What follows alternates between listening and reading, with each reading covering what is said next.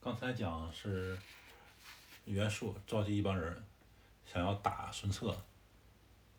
他说孙策借了我的兵平定江东，然后平定江东之后不感谢我，反而要传国玉玺，很生气。他手下一个人叫杨杨大将说：“算了，咱先别打孙策了，先打刘备吧。”啊，然后就引出了第十六回：吕奉先设计辕门，曹孟德拜。啊，该讲这个那个设计了。对，爸爸今天哎，现在十点多了，爸爸讲完辕门设计就不讲了，好吧？好吧。对，讲两回嘛。却说杨大将献计，欲攻刘备。袁术曰：“计将安出？”大将曰：“刘备啊，他现在是驻军在小沛，虽然容易打刘备，但是吕布在徐州呢。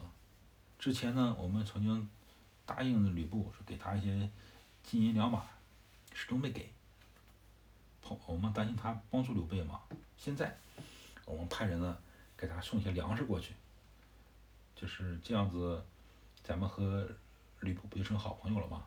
我们打刘备的时候，吕布按兵不动，咱们就可以抓住刘备了。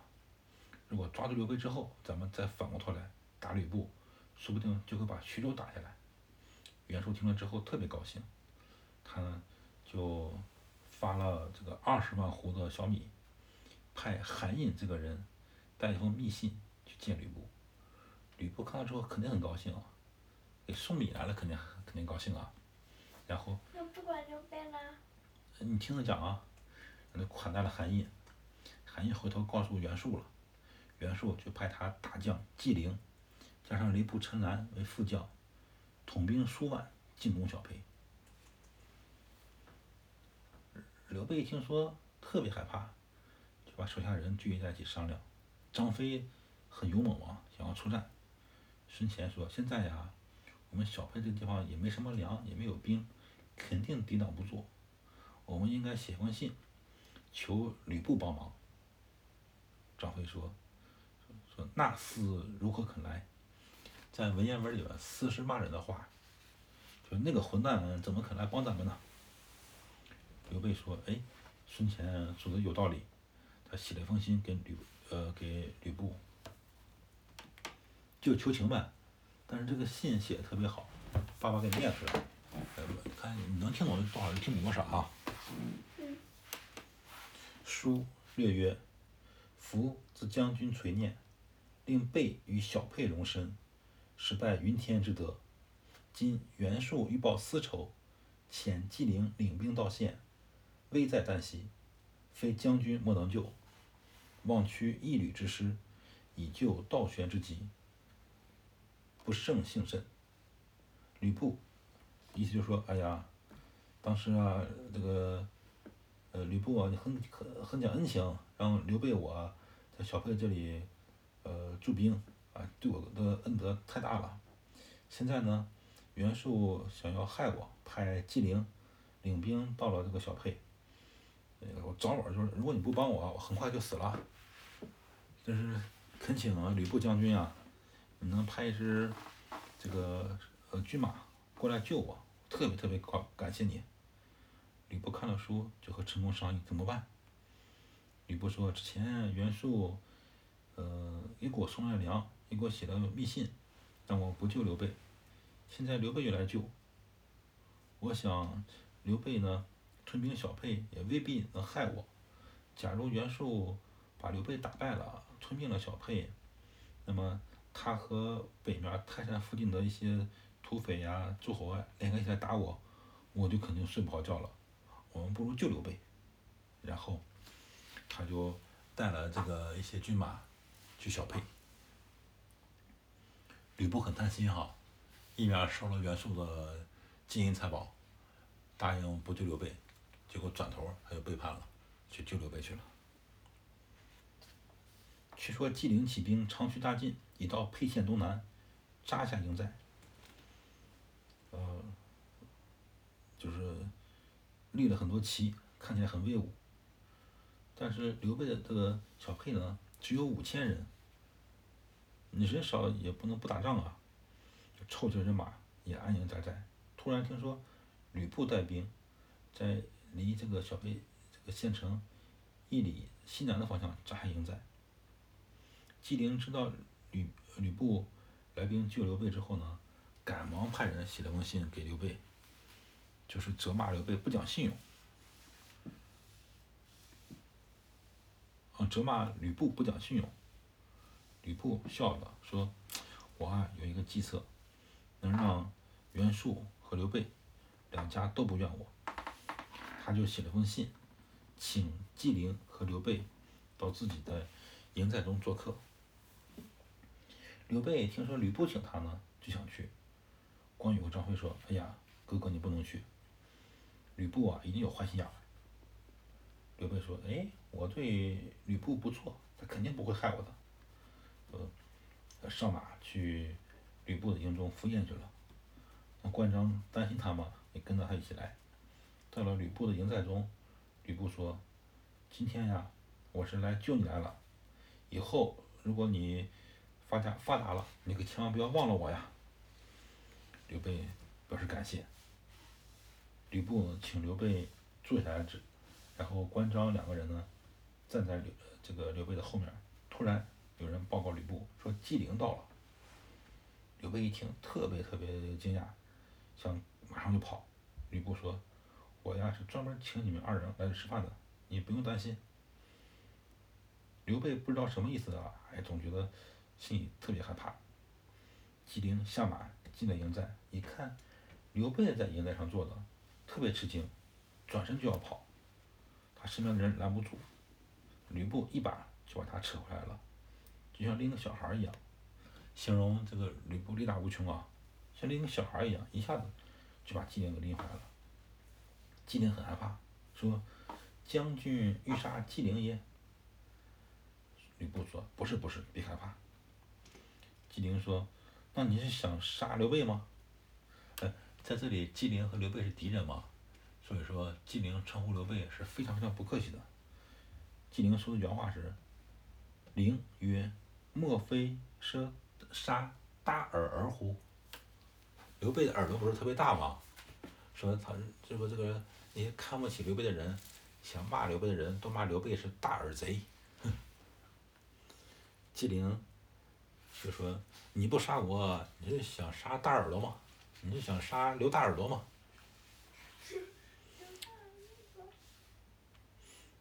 那个吕布在白门楼被曹操呃给抓住了嘛？曹操想杀他，吕布就求饶。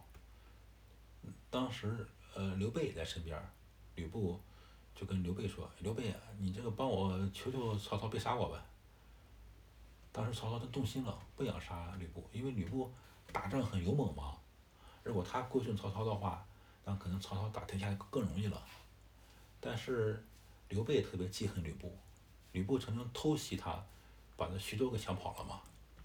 所以这个刘备就没劝曹操不杀吕布，反而火上浇油，跟曹操说：“你难道忘了丁原和董卓的结局了吗？”吕布曾经侍奉过丁原，也侍奉过董卓，是吧？最后都叛逃，把这两个人杀了。那如果吕布投靠曹操，以后再背叛曹操，肯定把曹操杀了。曹操一想，可不是嘛，吕布这人不讲信用，就不想饶他了。吕布一看，本来他想求刘备去在曹操面前求情，结果刘备还说坏话，害他死了，还大骂刘备说大耳贼。那那关羽是是的红眼贼呀、嗯，还没有人专门骂关羽。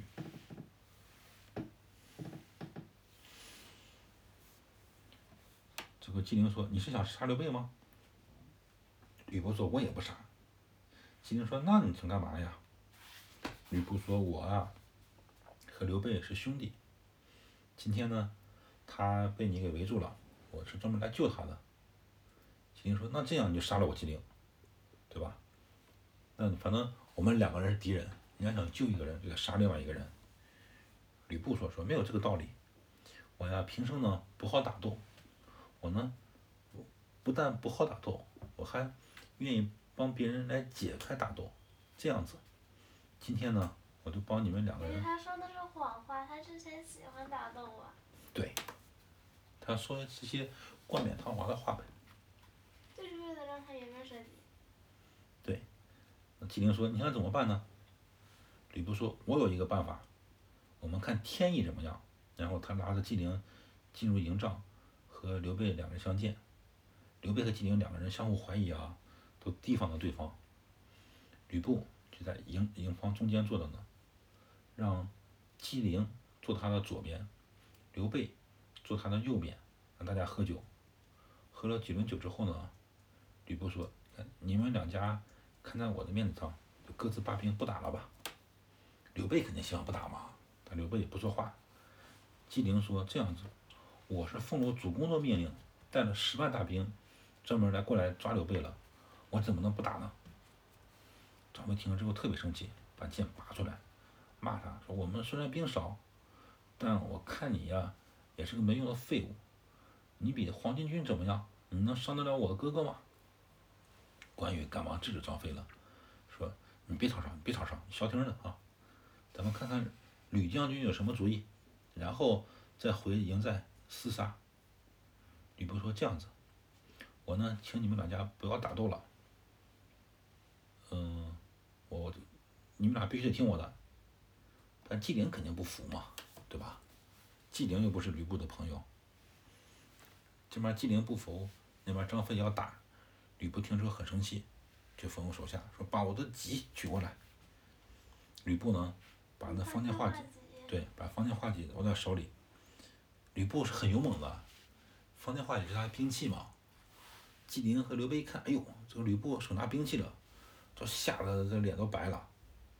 吕布说：“我劝你们俩不要打，你们就得不呃，你们尽量不要打，咱看看老天爷啊，看天意是什么样子。”他就让他手下拿他的画戟到辕门外面很远很远的地方插在地上。